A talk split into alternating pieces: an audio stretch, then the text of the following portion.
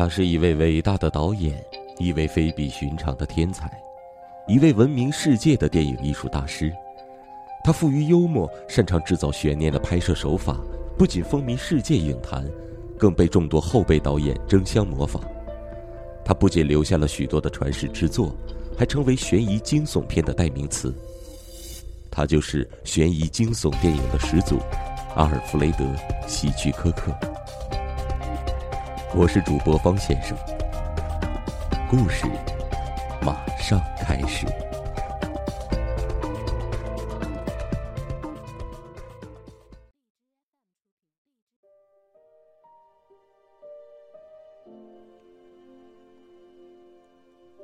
房间里到处都是可以置人于死地的凶器，但是击毙杜瓦特的凶器是我当警察二十多年来所见过的凶器中最丑恶的。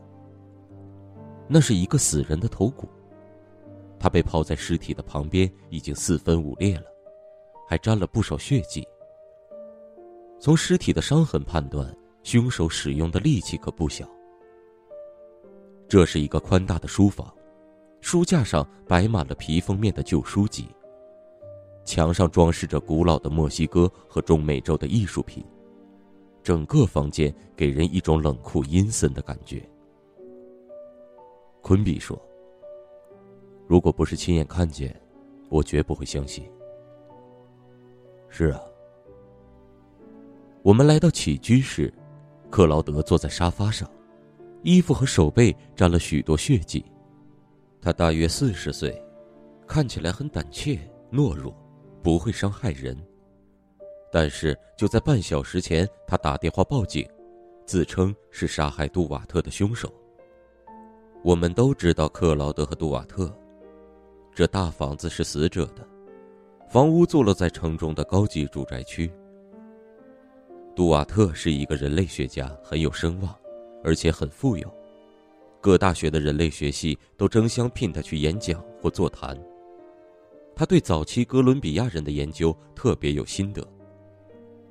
克劳德是死者的助手，行凶时没有他人在场。克劳德供认说：“我是在一阵盲目的狂怒中打死他的。”我们不知道动机是什么，也没有想到会用那种凶器。我冷静的问：“克劳德。”你想不想告诉我们是怎么回事？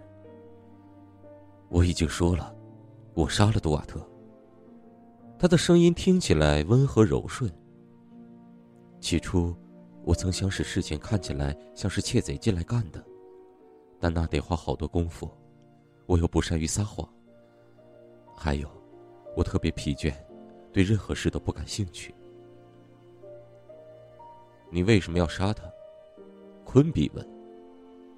克劳德缓慢的摇摇头，似乎无法将理由说出来。我说：“你为什么用死人头骨呢？你是从哪儿弄来这玩意儿的？”他闭了一会儿眼说：“杜瓦特把它放在书桌上。当我下手的时候，他就坐在写字台那儿。他把死人头骨放在书桌上当摆设。”昆比奇怪的问。他说：“他喜欢看见来访者见他时的反应。他有一种恐怖的幽默感。此外，他把它当作是死亡的提醒。人不能永生，迟早会死亡。”克劳德告诉我们，他做杜瓦特的秘书已经八年了。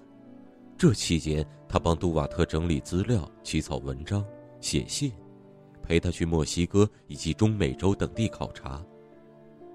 平时他就住在这里。杜瓦特太太六年前离开了丈夫，她没有再娶，也没有亲戚。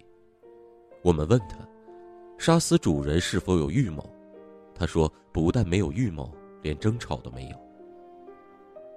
那么，什么事惹你生气而动了杀机？我问。今天早上到底发生了什么事？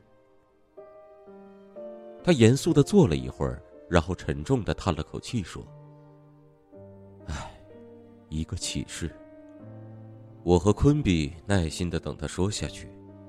他说：“昨天下午，我接到另一位颇有地位的人类学家的来信。他提议我去为他工作，薪水比这儿高。我经过仔细考虑，决定应聘。我把人家的提议和我的决定告诉了杜瓦特，他立刻回绝，不准我辞职，还说，我一旦不为他做事，不住在他家里的话，就不能保持我的缄默。他命令我留下，警告说，如果我不留下，他就采取对我不利的措施。等等，保持缄默是怎么回事？是六年前发生的事。什么事？他沉默了几秒钟，说：“他太太和情人之死。那人是个巡回歌手。那事情发生在玻璃湖杜瓦特的夏季别墅里。”轮到我们沉默了。昆比打破僵局，问他：“可是刚才你告诉我，现太太六年前离开了他，不是死亡。”我说了吗？啊，是的，我想我是说了。这话我说了很多次，说了好几年。杜瓦特太太和他的情人死在玻璃湖，是千真万确的事。他们是怎么死的？窒息而亡。事情大约发生在六年前九月的一个星期六。那天一早，杜瓦特决定去别墅小住。那时他正在写一本书，他认为换个环境也许会有帮助。八点钟，他单独开车上山，我还有琐事要做，所以一个小时以后，我开自己的车跟上了山。当我到了别墅的时候，发现杜瓦特和两具尸体在一起，一具是要到南部去旅游的杜瓦特太太，另一具是一个男人，两个人一丝不挂。杜瓦特说。他抵达别墅时，里面全是瓦斯。他打开门窗驱散毒气，发现他俩沉尸在那儿。他说：“那是个意外的悲剧，卧室里的瓦斯管漏了。”你相信他的话吗？我说：“是的。”我当时吓呆了，不相信杜瓦特太太会做出这种事。她年轻美丽，娴静文雅。杜瓦特怎么处理这事的？他十分冷静。我提议报警，他不答应。他说那是丑闻，报纸一宣扬就会影响他的声誉和前途。他说，我们自己可以处理尸体，随便在湖边找个地方埋掉就行。对外就说杜瓦特太太的失踪是由于婚姻的不协调，他离开她去波士顿了。他认为没有人会查问这件事。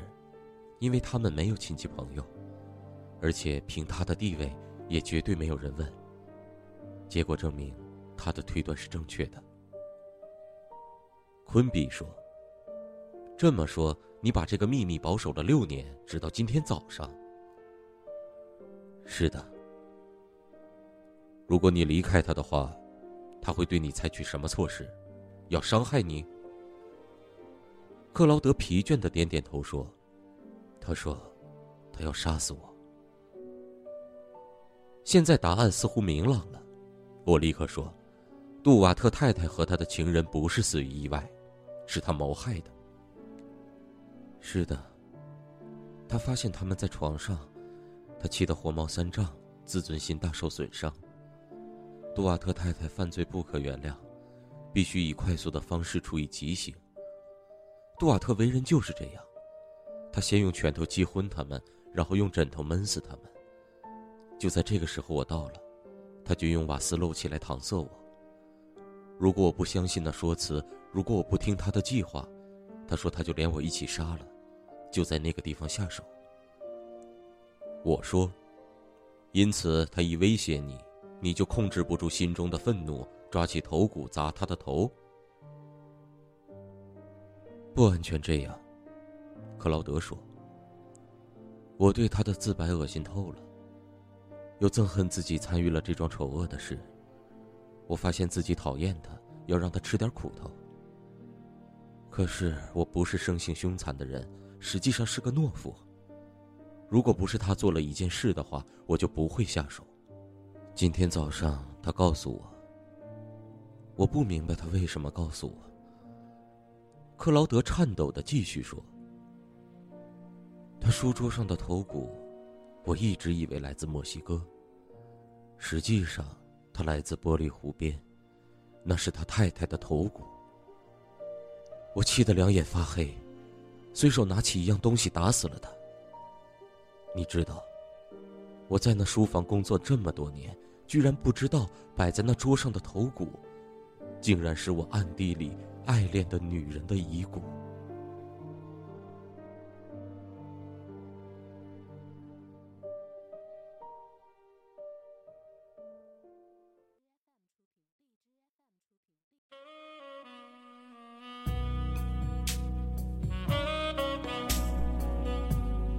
关注五六七电台，你想要的声音，这里全都有。